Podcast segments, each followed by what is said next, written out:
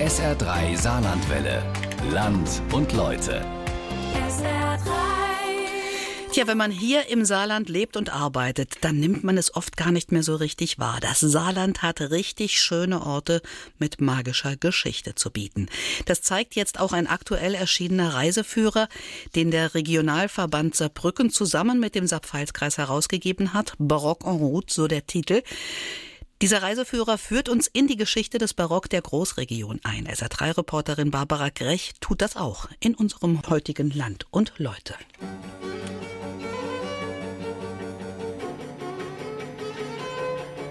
Ich überlege mir immer, stell dir mal vor, wenn es das alles noch gäbe hier, dann wäre Saarland das Tourismusland äh, Nummer eins zusammen mit Bayern. Barock ist ja auch diese Zeit, wo Freud und Leid so nah beieinander ist. Diese Gegenwärtigkeit des Todes und dann aber dieses Genießen des Lebens, weil man ja nicht weiß, wie lange äh, dauert es überhaupt. Die Idee dieses Buches ist, die Barockstraße Pfalz vorzustellen, unseren Mitmenschen äh, nahezubringen, sie neugierig zu machen und die Spuren, die übrig geblieben sind, dann auch aufzusuchen und erstaunliche Dinge zu entdecken. Jürgen Profeur, der früher im Regionalverband Saarbrücken für die Regionalentwicklung zuständig war, und der SR-Fernsehautor Wolfgang Felk, der unzählige Filme über die Geschichte und Kultur der Großregion gemacht hat, sind die Autoren und Initiatoren des etwas anderen Reiseführers mit dem Titel Barock en route. Tatsächlich gibt es die Barockstraße Saarpfalz seit gut 14 Jahren und ist doch vielen Saarländerinnen und Saarländern gar nicht bekannt. Was auch kein Wunder ist, denn im Gegensatz zu anderen Barockstraßen ist sie nicht gesäumt von prachtvollen Schlössern und Gärten, von opulenten Barockkirchen. Nur hier und da gibt es noch einzelne Bauten, Relikte einer vergangenen Epoche, die glanzvoll gewesen sein muss. Ja, das sind äh, in Anführungszeichen die Franzosen dran schuld. und ausgerechnet auch noch die Revolutionäre, die ja eigentlich was Positives in Gang gesetzt haben, aber dummerweise jenseits ihrer Grenzen, als die Revolution nach Norden gegangen ist, mehr oder weniger auch gerade hier im Grenzland alles kaputt gemacht haben. Keine hundert Jahre währte diese für das Saarland so blühende Epoche, als dann Ende des 18. Jahrhunderts die französische Revolution die hier herrschenden Adelsgeschlechter vertrieben und all die barocken Schlösser zerstört und in Brand gesteckt hat. Zur Linken des Wegs sahen wir die traurigen Überreste des Karlsbergs. Vor dem ein der schönsten zweibrückischen Lustschlösser ohnweit der kleinen Stadt Homburg. Wer jene Anlage in Zeiten vor der Revolution gekannt hat, spricht mit Entzücken davon.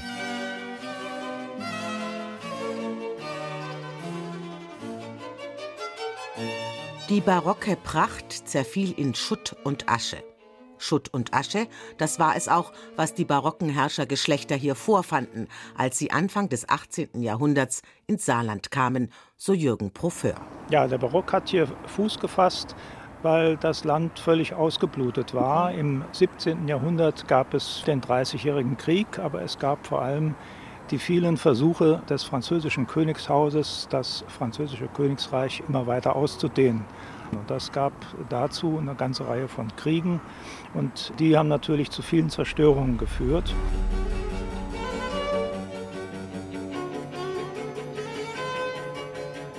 Und dann hat man sozusagen nach Friedensschlüssen wieder aufatmen können. Und die vielen kleinen Herrscherhäuser, die es hier an der Saarregion gegeben hat, haben versucht, Leute wieder anzusiedeln und haben wieder aufgebaut. So auch der junge Fürst Wilhelm Heinrich aus der Grafschaft Nassau-Usingen, der 1735 seinen künftigen Hofbaumeister Friedrich Joachim Stengel nach Saarbrücken schickte, um aus dem altmodischen Renaissanceschloss, das es damals hier gab, ein schniekes Barockschloss zu machen. Die Inspiration dafür holten sich Wilhelm Heinrich und Stengel natürlich in Paris. Zu Paris die vornehmsten Gebäude zu betrachten, sowohl innen als auswendig, sondern auch Versailles und Marly zu sehen, nebst der am letzten Ort befindlichen weltberühmten Wassermaschine.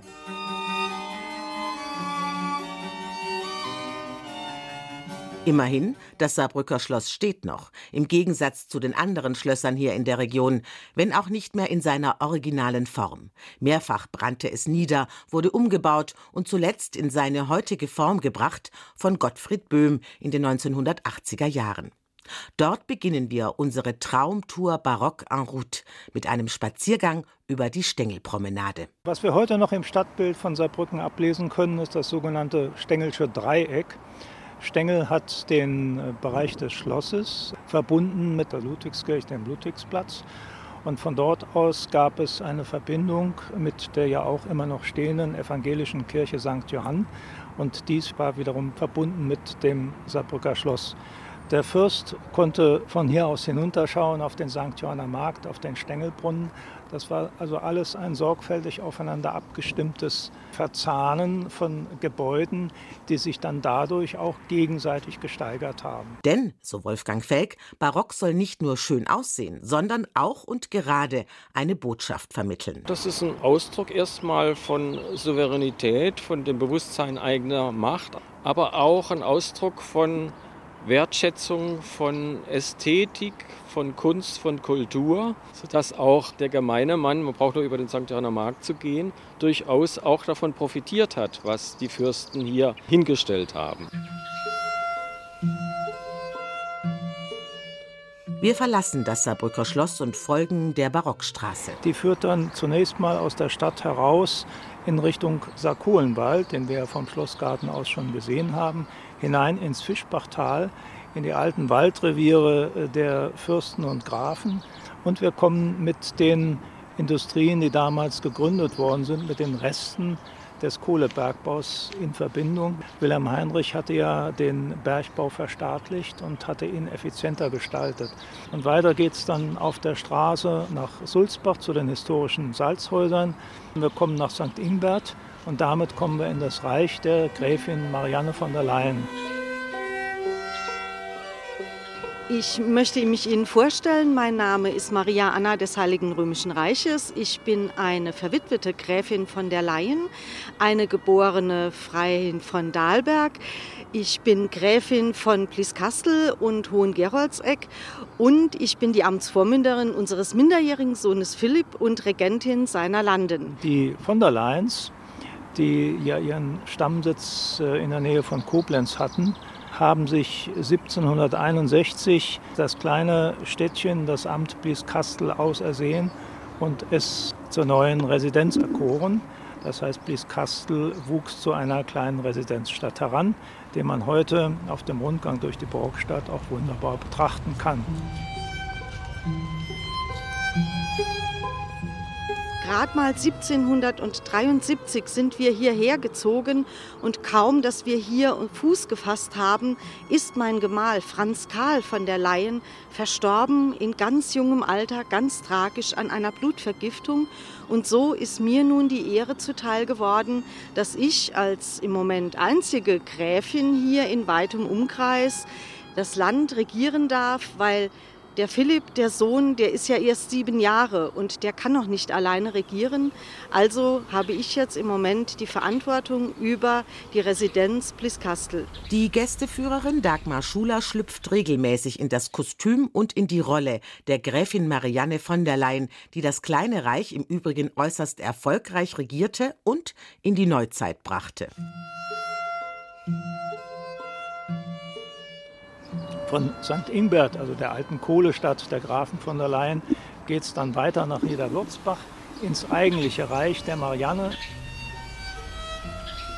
Gerade als wir die Residenz hierher nach Blieskastel verlegt haben, hat Franz Karl von der Leyen mir in Niederwürzbach direkt am Weiher die alte Mühle geschenkt zu meinem eigenen Verwenden. Das heißt, ich konnte die Umsätze dieser Mühle mit auch dann einer Brennanlage für Obst zu brennen, das war dann auch mein eigenes Taschengeld, ganz genau. Gräfin Marianne jedenfalls schuf ein wahres Gartenreich rund um den Würzbacher Weiher, mitsamt einem Schloss für ihren Sohn, so Dagmar Schuler. Es ist eine sehr, sehr bemerkenswerte Gartenanlage, die sich nicht nur in Niederwürzbach abgespielt hat, sondern die ging auf die Anhöhe nach oben bis nach Asweiler-Seelbach. Das heißt, es ist eine Parklandschaft gewesen, sehr am Geist der Zeit, in einem englischen Park. Zunächst unten rund um den Niederwürzbacher Weiher. Die Sommerresidenz war diese Mühle, und dann kommt so langsam auch der Sohn Philipp ins Spiel, der ja mit zunehmendem Alter auch auf eigene Füße sich hat stellen wollen. Dort ist dann gegenüber dieses sehr große Schloss entstanden, auch mit einer ganz spannenden Architektur, sehr, sehr modern, also im Grund in so einem Stil einer Burg, sehr eigenwillig und überhaupt nicht mehr in einem barocken Stil. Das hätten wir ja jetzt gerne mal besichtigt. Doch Schloss Philippsburg gibt es nicht mehr. Was bleibt? Was finden wir noch für barocke Spuren auf dem sogenannten Mariannenweg, den man entlang spazieren kann, rund um den Würzbacher Weiher? Sichtbar ist natürlich der Annahof. Das ist ja so das Prägende, was man eben auch in Erinnerung hat. Direkt gegenüber dieser sogenannte Rote Bau ist gut zu sehen. Und wenn Sie dort quasi an dem Biergarten Philippslust stehen. Dort haben Sie im Moment einen ganz guten Blick gegenüber auf die Anhöhe und dort sehen Sie das noch stehende Gesindehaus. Was wir auch haben, sind verschiedene Hinweistafeln, die da sind. Das heißt, man hat die Möglichkeit, eine kleine Idee davon zu haben, wie es gewesen sein könnte.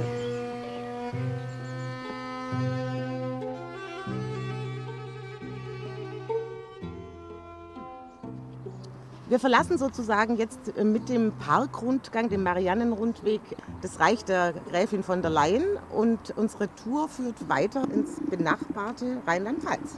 Ja, hinter Bieskastel schwingt die Barockstraße Saar-Pfalz dann ins nächste Barockreich, ins frühere Herzogtum Pfalz-Zweibrücken. Erstmal wird das äh, kleine Dörfchen, das alte Bauernhof Miembach berührt, geht es über die Höhen des Bliesgaus hinüber in die Klosterstadt Hornbach und von dort aus weiter nach Schifflik vor den Toren von Zweibrücken und natürlich in die ehemalige Herzogstadt Zweibrücken selbst. Doch zunächst nach Schifflik, noch so ein Gartenparadies, ein Sommervergnügen. Dieses Mal aber erbaut von einem weitaus prominenteren Zeitgenossen als der Gräfin von der Leyen. Stanislas Leszczynski, vertriebener König von Polen, künftiger Herzog von Lothringen und Erbauer des berühmten Place Stanislas in Nancy. Doch davor musste der polnische Exilkönig noch kleinere Brötchen in Zweibrücken backen. Eben dieses Çiftlik. Ja, Çiftlik ist eigentlich ein Begriff, der aus dem Türkischen kommt. Und das bedeutet Landhaus oder Bauernhof. Jetzt fragt man sich natürlich, wie kommt Çiftlik, ein türkischer Begriff, nach Zweibrücken? Vor circa 300 Jahren kam der Polenkönig Stanislaus Leszczynski, der im Nordischen Krieg aus Polen vertrieben worden ist, der hat hier in Zweibrücken vier Jahre lang Asyl gefunden.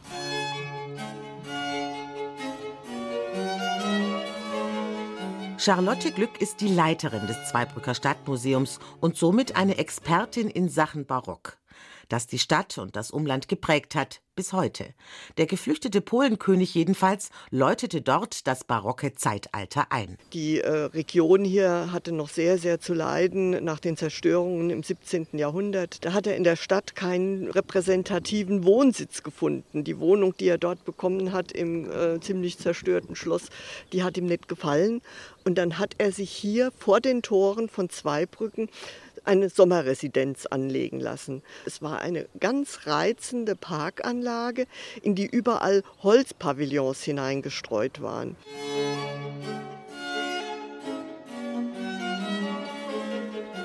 So, jetzt sind wir hier sozusagen in den Park oder in das ehemalige genau. Anwesen hinein. Jetzt ja. geht drei Terrassen nach unten und mhm. dann dort der sogenannte Trompetenhügel, wie man ihn nennt, mhm. wieder nach oben. Diese mhm. Schneise mhm. im Wald. Da sieht man noch ein bisschen die Terrassenform. Und jetzt gehen wir mal gucken, was noch übrig ist, oder? Genau, so ist es. Genau. Das sind die Eckgebäude, der letzte Rest aus der alten Stanislaus-Anlage. Und das ist die sogenannte Königsterrasse hier. Mhm. Wie kann man sich so einen Sommertag mit Stanislaus vorstellen? Ich wäre gerne dabei gewesen, weil äh, ja, diese barocken Fürsten, die wussten ja schon zu leben und zu genießen. Ja. Also er hatte immer sehr, sehr viele Gäste. Hier ist viel musiziert worden, hier ist Theater gespielt worden. Also es war sozusagen der Auftakt des Wiederbeginns nach dieser langen Zeit von Zerstörung und Krieg.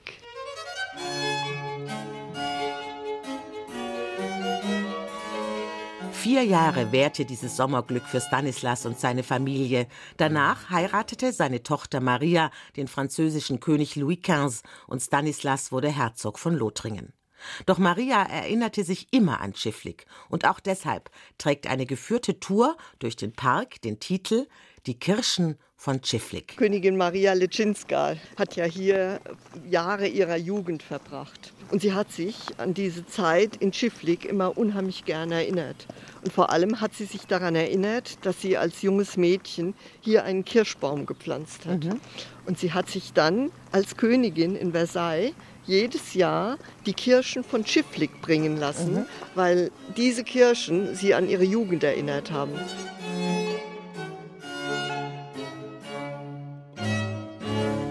Von Schifflik sind es gerade mal drei Kilometer in die ehemalige Residenzstadt Zweibrücken. Das Schloss der Herzöge von Pfalz-Zweibrücken steht dort noch. Oder besser gesagt wieder, denn es wurde nach der Zerstörung im Zweiten Weltkrieg wieder aufgebaut. Deswegen schauen wir dort aber nicht vorbei. Wir gehen mit Charlotte Glück in das Stadtmuseum in der Herzogvorstadt, das in einem original erhaltenen Barockpalais untergebracht ist. Dort finden wir in mehreren Vitrinen kostbares Porzellan aus der Manufaktur Zweibrücken. Das war ja damals eine Prestigesache für die Fürsten. Sie müssen sich vorstellen, Deutschland hat im 18. Jahrhundert aus 2000 kleinen Einzelstaaten bestanden. Und jeder Fürst in seinem kleinen Territorium hatte den Anspruch, einfach weil es dazugehört hat, weil man repräsentieren wollte, dass er eine eigene Porzellanmanufaktur hat. Das ist für uns auch deshalb so interessant, weil auch die Fürsten von Nassau-Saarbrücken in Ottweiler, dem Ziel unserer Barock-en-Route-Tour, eine Porzellanmanufaktur besaßen. Dazu später mehr. Gerade mal acht Jahre produzierte die Manufaktur in Zweibrücken kostbares Tafelservice. Entsprechend wenig Stücke gibt es heute noch. Drei Viertel des Bestandes sind heute im Stadtmuseum zu sehen. Warum die von Herzog Christian IV. gegründete Manufaktur nur so kurz existierte? Das lag an seinem Nachfolger, Herzog Karl II. August. Er hatte andere Leidenschaften und das führt uns weiter nach Homburg. Genauer gesagt nach Schloss Karlsberg, das viele das versunkene Versailles nennen. Von Zweibrücken aus führt die Barockstraße Saarpfalz dann hinüber nach Homburg. Hinter Homburg sieht man rechter Hand der Straße einen großen Waldhügel, das ist der Karlsberg.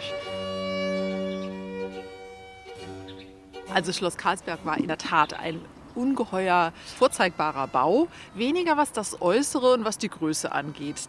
Denn Herzog Karl II. August hat am Anfang gesagt, ach, eigentlich habe ich Schlösser genug. Ich habe zwei Brücken und ich habe äh, Jagdschlösser in Jägersburg und Pettersheim. Und er wartete ja eigentlich nur darauf, dass er die Nachfolge der Kurfürsten von Pfalz und Bayern antreten konnte, weil das war eigentlich so seine Vorsehung gewesen. Ja, und dann wartete er praktisch hier im Herzogtum dass man zu ihm sagt, so, jetzt äh, kannst du nach München kommen. Das zog sich aber dann so ein bisschen und dann hat er irgendwann gesagt, ah, dann kaufe ich mir vielleicht ein neues Jagdschloss. Auf jeden Fall kaufte der gute Herzog Karl II. August wohl auch aus Langeweile das Hofgut, das es bereits auf dem Karlsberg gab und knaubte in bester saarländischer Manier daran herum. Und hat das vergrößert und angebaut und noch was und Park anlegen lassen. Es war der Hofmaler des Herzogs, Christian von Mannlich, der für die Bauarbeiten auf Schloss Karlsberg verantwortlich war, so Jutta Schwan. Die Kunsthistorikerin beschäftigt sich seit Jahren mit diesem untergegangenen Schloss. Und hat zu diesem Hofmaler gesagt, also Maler brauche ich jetzt nicht, aber ein bisschen bauen, also wenn du dich als Architekt äh, betätigen möchtest, dann gerne. Und Mannlich hat dann gesagt, naja, bevor ich arbeitslos bin, dann eben das. Er hat da auch sein Licht etwas unter den Scheffel gestellt, weil er hat sich als sehr genialer Baumeister herausgestellt. Mhm. Und dann hat man eben angefangen zu bauen auf dem Karlsberg. Groß, größer, größer. Ein Flügel des Schlosses war vollendet. Und das Stallgebäude musste, wie ich vorausgesagt hatte, einem neuen weichen. Ich hatte also einen Stall für tausend Pferde und eine ungeheure Reitbahn zu ihrer Dressur und Bewegung zu bauen. Das Karlsberger Schloss hat eigentlich eher durch seine Bestände, durch seine Sammlungen gepunktet. Also es gab die wirklich bestechend große Gemäldesammlung, zum Beispiel äh, Bilder von Claude Lorrain, genau wie dieses bezaubernde Mädchen von Boucher mit dem nackten Popo, der Rembrandt beispielsweise. Doch Herzog Karl II. August sammelte nicht nur kostbare Gemälde. Man kann mit Fug und Recht sagen, er war ein durchgeknallter Sammler. Er hat eine gigantische Waffensammlung Sammlung gehabt. Er hat eine große Sammlung von Naturalien gehabt. Man weiß, dass der Herzog fast 1200 ausgestopfte Vögel besaß. Und dafür brauchte man natürlich Platz. Denn wenn irgendjemand seinen Lehnstuhl nur ein wenig zu nah an die Mauer rückte, so rief man ihm zu Obacht auf die Bilder.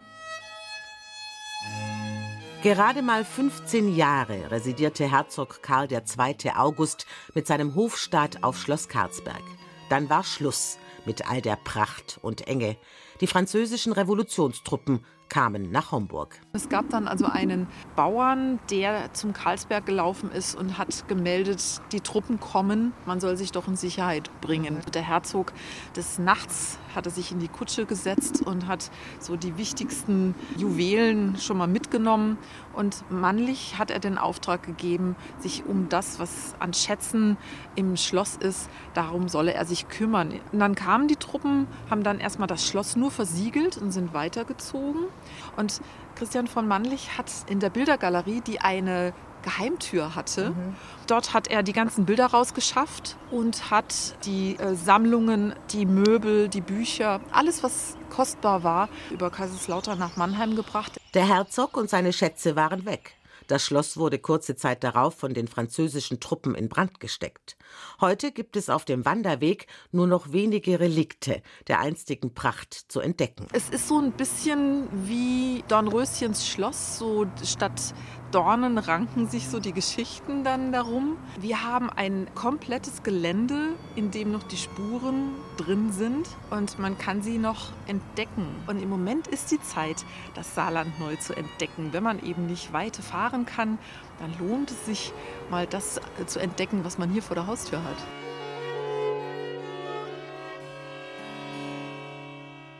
Dann geht es weiter über saarländische Hügellandschaft zur letzten Station unserer Reise nach Ottweiler.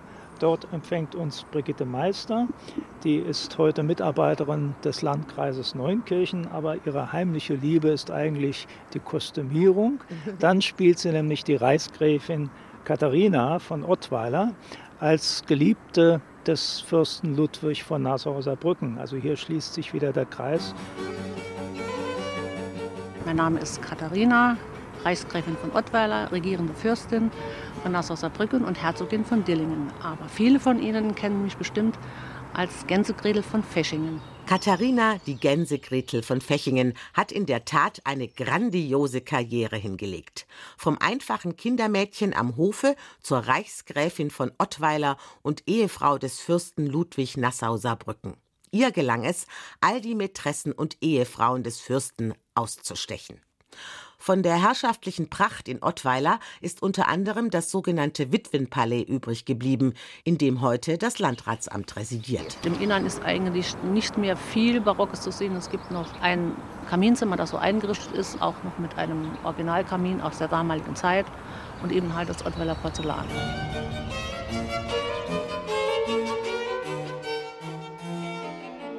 Denn dafür ist Ottweiler, zumindest in Sammlerkreisen, weltweit berühmt. für das Ottweiler Porzellan. Das sind Repliken, die Villeroy und Boch einmal gemacht mhm. hat für ein Ottweiler Porzellan. Und zwar ist das aus dem Jagdservice des Fürsten Ludwig. Ah. Und dann hat man halt daraus seinen Mokka getrunken genau, sozusagen. Was ja eine sehr teure Angelegenheit war zur Exakt. damaligen Zeit. Doch nicht nur der Mokka war damals teuer. Auch die Produktion von Porzellan war ein defizitäres Geschäft. Das edle Porzellan wurde nur ein paar Jahre dort produziert. Am Anfang noch in hoher Qualität. Doch dann wurde an allen Ecken und Enden gespart, als Fürst Ludwig die Regentschaft übernahm. Er hatte ja von seinem Vater eine immense Schuldenlast von 200 Millionen Gulden Schulden. Und dass er halt nicht mehr dieses teure Kaolin beziehen konnte. Kaolin ist eigentlich nichts anderes als weißer Ton. Also bis zu Anfang der 70er Jahre hat man dann noch dieses weiße Kaolin aus äh, Passau genommen und Fürst Ludwig hat dann nachher das Nofelder Kaolin genommen. Das sieht man auch an diesen Tässchen zum Beispiel. Hier sehen Sie ja so ein kleines goldenes Blümchen mhm. drin gemalt. Das ist auch im Original so, denn da gab es dann solche dunklen ja, Pünktchen. Das ist einfach ja. daher, weil die Erde hier im Saarland ist halt sehr eisenhaltig. Mhm. Und das ist beim Brennen rausgekommen als Punkt. Das hat man dann ganz so dezent übermalt. Ah, mit Gold, mit Gold ah. jawohl. Die Geschichte rund um das Ottweiler Porzellan gehört für mich zu den Highlights dieser Barocktour. Denn das Porzellan von teilweise minderer Qualität gehört heute zum teuersten Porzellan der Welt, weil es nur noch wenig davon gibt. Gerade mal 156 Stücke sind bekannt. Weltweit. Entsprechend hoch sind die Preise. Vor einigen Jahren ist eine Tasse aufgetaucht aus einem anderen Service, die hat 7000 Euro gekostet. Wahnsinn. Nur die Obertasse. Mhm. Also so ein Tässchen könnten Sie vielleicht für 12.000 bis 15.000 Euro ersteigern. Da hätte sich der Ludwig gefreut mit seinen Staatsschulden. Der hätte sich bestimmt gefreut, in jedem Fall. Wer sich einige dieser sündhaft teuren Porzellanstücke anschauen möchte, man kann dies in der alten Sammlung auf dem Saarbrücker Schlossplatz tun. Und damit wären wir wieder am Anfangspunkt unserer Barock-en-Route-Tour durch das Saarland und das benachbarte Zweibrücken. Das Saarland kein Barockland, das wissen wir jetzt, von wegen, so der Buchautor Wolfgang Felk. Das ist ja auch das Verblüffende und auch das Geheimnisvolle und auch das Herausfordernde, dass wir das Buch gemacht haben, weil es hier mal eine unglaublich üppige, blühende Barocklandschaft gegeben hat, von der leider nur relativ wenig übrig geblieben ist. Und ich überlege mir immer, stell dir mal vor, wenn es das alles noch gäbe hier. So bleibt uns aber immerhin eine Traumreise, Spaziergänge und Spurensuchen um die noch vorhandenen oder nicht mehr existierenden Schlösser und Prachtbauten. Und jeder kann für sich die barocke Epoche in seiner Fantasie wachküssen. Barock en route. Auf den Spuren der barocken Schätze im Saarland, das war unser Land und Leute von Barbara Krech.